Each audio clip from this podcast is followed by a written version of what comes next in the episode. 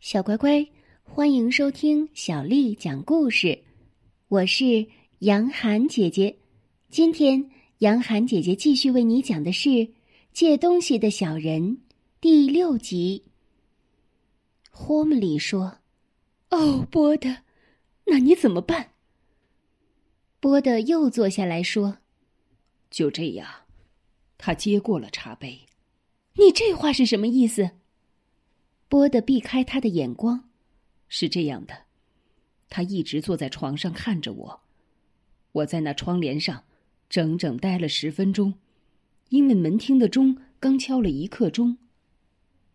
他接过了茶杯。就是这样，他从床上下来，站在那里朝上看。他说：“我来拿茶杯。”哦，你把茶杯给他了。他拿过去了。是那么的客气，等到我下来，他又还给了我。霍米利捂住了脸，波德不放心的说：“你不要激动。他本可以捉住你。”是的，但他只是把茶杯还给了我。他对我说：“给你。”霍米利抬起他的脸。现在我们该怎么办？这个嘛，我们一点办法也没有。除了哦不，不要那么办，不要搬走，不要那么办，波的。如今我们这座房子那么舒服，还有个钟什么的。我们可以把钟带走。那么阿里埃蒂呢？他怎么办？他可不像他的表兄妹那样，他会念又会缝波的。他并不知道我们住在哪里，但是他们会找的。你别忘了亨德烈里的事情，他们有猫和……好了好了，不要再重提过去了。但你得想得到他，他们有猫。是的，是的。但是埃格尔蒂娜不同，怎么不同？他也是阿里埃蒂现在这个岁数。可你知道，他们没有告诉他，他们错就错在这里，他们要让他相信，除了地板下面什么也没有。他们从来不告诉他地上的事情，更没有提到猫。本来是没有猫，直到亨德烈里被看见以后才有的。正是这么回事儿，得先告诉孩子们。我的意思就是这样，否则孩子们会自己去弄明白。波德，我们可没有告诉过阿里埃蒂。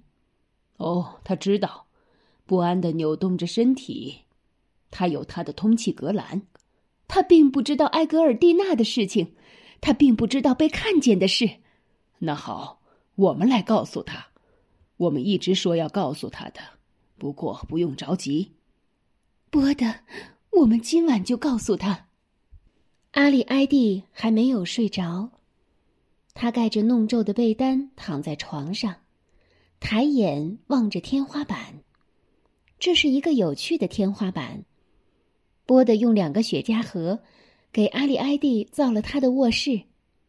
天花板上，一些画的很可爱的穿薄纱衣的女子，在蓝天里吹奏着长号。在它们下面是羽毛状的棕榈树和排列成方形的一些白色小屋。这是一幅美景，高高在上，被蜡烛的光照着。但今天晚上，阿里埃蒂。对他视而不见。雪茄烟盒的木板很薄，盖着被单，躺得笔直的阿里埃蒂听到焦急的说话声高低起伏，他听到他自己的名字，他听到霍姆利叫道：“他们吃的是坚果和浆果。”过了一会儿，他又听见发自肺腑的叫声：“我们怎么办？”因此，当霍姆利来到他的床边时，他就很听话，乖乖的裹着被单，赤着脚，沿着都是灰尘的过道，吧嗒吧嗒的走到了温暖的厨房，参加了他的爸爸妈妈谈话。他蜷缩着身体，坐在那张小板凳上，紧抱着双膝，微微的发着抖，从这张脸望到那张脸。霍姆利走到他身边，跪在地板上。用一只手抱住阿里埃蒂消瘦的肩膀，他严肃地说：“阿里埃蒂，你知道楼上的事情吗？什么事情？你知道那两个巨人吗？知道，苏菲姑婆和德赖佛太太。不错，还有花园里的克兰普福尔。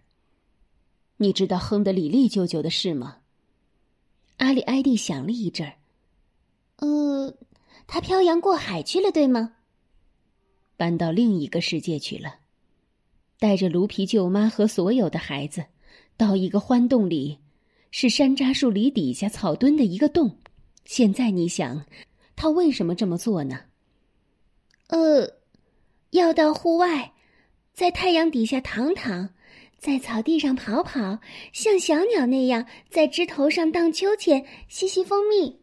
胡说八道，阿里埃蒂，这是一个讨厌的老脾气。你的亨德利里舅舅患着风湿病，他搬走是因为他被看见了。哦，他在一八九二年四月二十三号被看见了。罗莎皮克哈切特在客厅的壁炉台那里看见了他，在所有的地方。我从来没有听说过，也没有一个人能说出：第一，他为什么要到客厅的壁炉台那里去？你爸爸向我断定，从地板上或者站在房间门把手旁边，对着钥匙孔看，里面什么都能看见。你爸爸要进客厅，就是先这样做的。波的插进来说：“他们说是一粒鱼肝油丸。”你说什么？为了弄一粒鱼肝油丸给卢皮？客厅壁炉台上有鱼肝油丸，哦，这个倒是我从来没有听说过的。反正都一样，这么做太蠢了。要到壁炉台上，只有沿着拉铃的绳子下去。他们说，女仆用鸡毛掸子在他身上掸灰，他站在爱神塑像旁边一动不动。如果不是他打喷嚏，女仆永远不会发现他。你知道他是新来的，认不出壁炉台上摆着一些什么东西。我们在这儿的厨房下面也听到了他的尖声大叫。从此以后，怎么也不能使他再去擦桌子、椅子以外的东西，特别是打扫炉边的虎皮地毯。小乖乖，今天的故事就为你讲到这儿了。如果你想听到更多的中文或者是英文的原版故事，欢迎添加小丽的微信公众号“爱读童书妈妈小丽”。接下来的时间，我要为你读的是宋朝诗人杨万里写的《晓出净慈寺送林子方》。《晓出净慈寺送林子方》，宋·杨万里。毕竟西湖六月中，风光不与四时同。接天莲叶无穷碧，映日荷花别样红。毕竟西湖六月中，风光不与四时同。接天莲叶无穷碧，映日荷花别样红。毕竟西湖六月中，风光不与四时同。接天莲叶无穷碧，映日荷花别样红。小乖乖，晚安。